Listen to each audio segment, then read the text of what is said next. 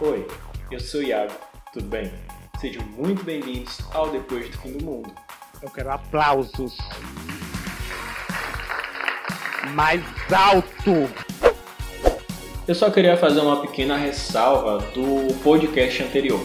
E quando eu estava editando, eu pude perceber que, meu Deus do céu, eu tenho uma dicção horrível. Sério, eu pude perceber isso pela primeira vez. E eu vou tentar ao máximo melhorar nessa questão da dicção, porque, gente, é impressionante isso, sem brincadeira. Mas olha, vamos parar logo de enrolação e vamos começar pelo título desse podcast. Eu separei uma lista de 5 filmes dos anos 80 que fizeram muito sucesso. E ó, pra ser super sincero com vocês, que saudade dos anos 80, gente. Daquilo que eu nunca vivi e que eu nunca vou poder viver. Mas que os filmes me fizeram aprender muito. Aliás, os anos 80 deixou muita coisa boa. Além de filmes, músicas, grandes artistas e muitas outras coisas. Eu só tenho que agradecer aos anos 80 por muitas dessas coisas. É aquele ditado, né? Todo mundo é gente, mas ninguém é igual. Primeiro ponto, eu não vou entrar tanto assim na história, né, no enredo, personagem, essas coisas. Segundo, possa ser que eu dê algum spoiler. Eu vou tentar suavizar ao máximo, mas vamos logo começar com o primeiro porque eu tô muito ansioso para começar. O primeiro filme dessa lista é um dos filmes que eu mais gosto, assim, não que eu não goste dos outros, mas esse aqui é o meu xodózinho, que é o Clube dos Cinco ou se fosse traduzir literalmente do inglês seria o Clube do Café da Manhã, mas acho que o Clube dos Cinco ficou melhor mesmo. é um filme norte-americano do gênero comédia e drama de 1985. Foi escrito e dirigido por John Hunger. A história mostra um dia na vida de cinco adolescentes que, por terem se comportado mal na escola, ficam detidos em um sábado inteiro e tendo que redigir um longo texto com mais de mil palavras sobre o que eles pensam sobre si mesmos. Apesar de terem várias diferenças entre si, eles acabam se conhecendo melhor e dividindo seus dramas pessoais. Criticamente, ele é considerado um dos maiores filmes de ensino médio de todos os tempos, bem como uma obra mais memorável. E bota memorável nisso, porque eu tenho certeza que se vocês assistirem, vocês vão gostar muito do Clube dos Cinco, porque eu amo esse filme, meu Deus. O próximo filme dessa lista é Curtindo a Vida Doidado, ele é um filme norte-americano de 1986, dos gêneros comédia, adolescente e aventura, dirigido também pelo mesmo diretor de Clube dos Cinco.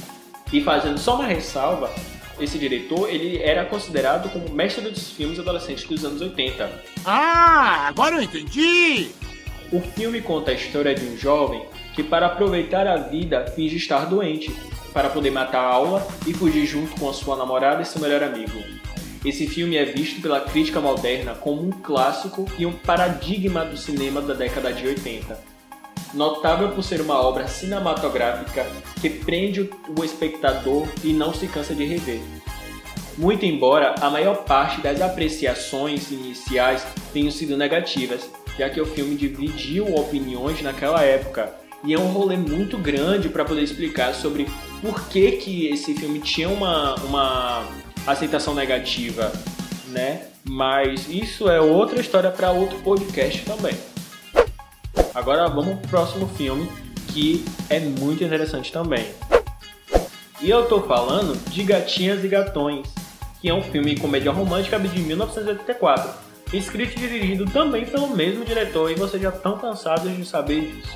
A história conta a vida de Sam, uma garota que acaba de completar 16 anos de idade, mas fica decepcionada quando sua família esquece do seu aniversário, porque todos estão super ocupados com o casamento da sua irmã mais velha. Sam é apaixonada por um estudante mais velho e rico chamado Jake, mas ele namora outra garota. Após Jake perceber o interesse de Sam nele, ele acaba querendo descobrir mais sobre a garota através de, uma, de um cara chamado Ted, um calouro que ele conhece no ônibus escolar. Ted faz uma aposta com os amigos envolvendo Sam e conta com ela para isso. E eu tenho certeza absoluta que esse é outro filme que vocês vão gostar muito. Mas se vocês já estão cansados de filmes adolescentes, se prepare porque esse próximo filme ele é completamente diferente. Porque eu tô falando dos Goonies, que é um filme norte-americano de 1985, produzido pelo tão brilhante Steven Spielberg, distribuído pela Warner Bros. Pictures. Na época teve um extremo sucesso e até hoje eu ouso em dizer que ainda tem sucesso sim. A história tem como personagens principais Mickey, Brad, Bocão, Dado e Gordo, que após encontrarem um mapa do tesouro no soltão de sua casa, partem para a busca de um tesouro. Juntam-se com eles na aventura Andy e Steph, mas além das armadilhas deixadas pelo dono do tesouro dentro de cavernas e trilhas subterrâneas, os garotos enfrentam também uma família de bandidos italianos. E olha, essa parte é onde tudo fica sério. Sem brincadeira, porque é tiro para um lado, é tiro para o outro, tem beijo, tem risada, tem até um cara que ele tem um rosto todo deformado. E esse filme, da primeira vez que eu assisti, eu fiquei com medo. Não vou mentir. Eu tive um medo, mas depois eu acabei amando esse filme e eu gosto até hoje. Que demais! E o último filme dessa lista, mas não menos importante, é ET, o Extraterrestre. É um filme norte-americano de ficção científica lançado em 1982, produzido e dirigido também pelo tão brilhante Steven Spielberg. O filme apresenta vários efeitos especiais que eu ouso em dizer que estavam um pouquinho à frente da sua época. A produção conta a história de Elliot, um menino que faz amizade com um extraterrestre que está preso na, aqui na Terra, no nosso planeta. E carinhosamente Elliot dá o apelido para esse, esse extraterrestre de ET.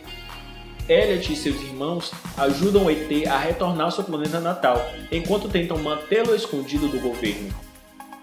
O conceito da história do filme foi baseado em um amigo imaginário que o próprio diretor, o Steven, criou após o divórcio de seus pais em 1960. Lançado exatamente em 11 de junho de 1982, lá nos Estados Unidos, pela Universal Pictures, ET tornou-se um blockbuster imediato, superando até mesmo Star Wars, e tornou-se o maior filme de bilheteria de todos os tempos, durante 11 anos até Jurassic Park. E agora eu digo para vocês, é muita loucura. Eu assisti todos os filmes antes de eu gravar esse podcast e eu pude novamente ter uma imersão em cada um desses filmes.